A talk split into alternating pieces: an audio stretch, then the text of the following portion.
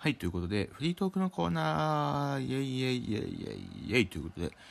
えっ、と、このフリートークは、えー事前収録行ったものを放送しております。あらかじめご了承ください。はい、ということで、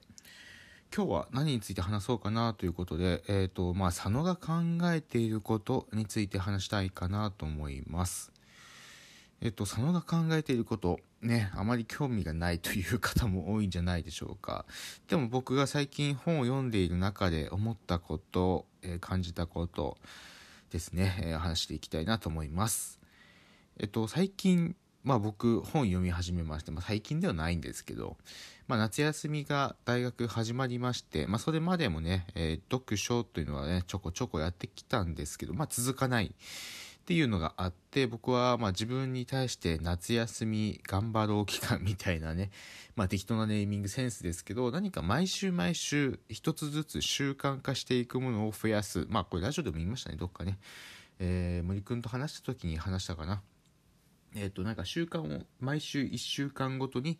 えー習慣化していくことを増やしていくということを始めました。まあ、始めた理由としては、えーなかなか平日学校が始まってしまうと、学校行くこと、学校の忙しさを理由にですね、習慣化しないんですよ。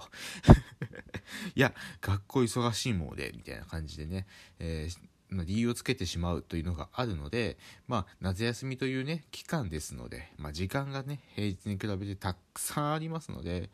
えーそれを利用してちょっと習慣化しているんですが、まあ、始めたこととしては、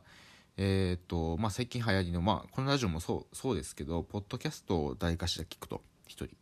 で、えーさっき言った朝読書をするというものです。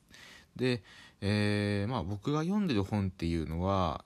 えー論理に従った、えーこうこうこうだからこういう理由があるんですという、えー理屈系の本ではなくて、私はこう考えています。こういうふうに感じるからとかそういう感じの、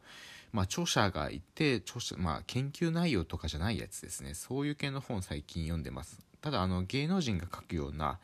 えーものとはまた違いますけど、うん、でまあ読んでてまあ2つに共通することがあるなって僕は思っててそのそれは何かっていうと誰かの意見を聞く聞きたい、えー聞くことが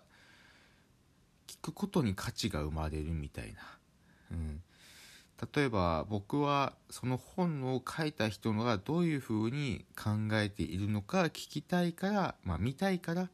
えー本を読むと。でポッドキャストもそうですけどポッドキャストは誰かの意見を聞いてみたい。この人はどういう考えで、えーこういうことを思ってるのかな聞いてみたいっていう、えー聞いてみたいっていう部分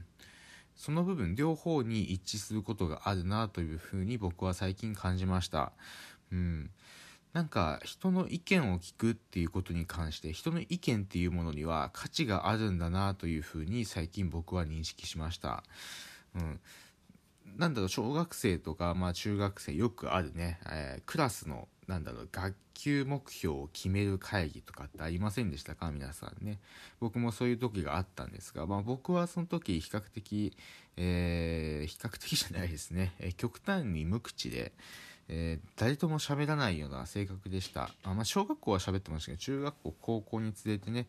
えー話さなくなるようになってきてでまあそれが僕だけに限らず他のね生徒友達もそんな感じで、えー何か意見を出さなきゃいけないという場面で意見を出さないっていう沈黙のシーンが続くんですよね。うん。まあ、これってまあよくありがちなことなんです。やっぱり恥ずかしいっていうのもありますし自分の意見がいいのか悪いのかってまだね経験が浅いですからわからない、えーまあ年を取ってもね 年を取ってもというか、まあまあ、大学生まだ大学生ではあるんですけど、まあ、年を取っても果たしてこの考えが合ってるのか合ってないのかっていうのを考えてなかなか意見が出ないこともありますけど、まあ、小学生ではね、えー、なおさら分かんないですよね。うん自分の意見が合ってるのか。で一応考えて思いつくんだけどその意見が友達に反対されるかもしれないとか、えー却下されるかもしれないそんな意見ねよく持ちます僕もそうでしたただ僕が最近そうやって人の意見を聞いている時に思ったのは自分の意見を発信していくっていうことに対してはあまり考えすぎない方がいいんじゃないかな。逆に自分の意見を言った方があのそれが価値に変わるんじゃないかなというふうに僕は最近思いました。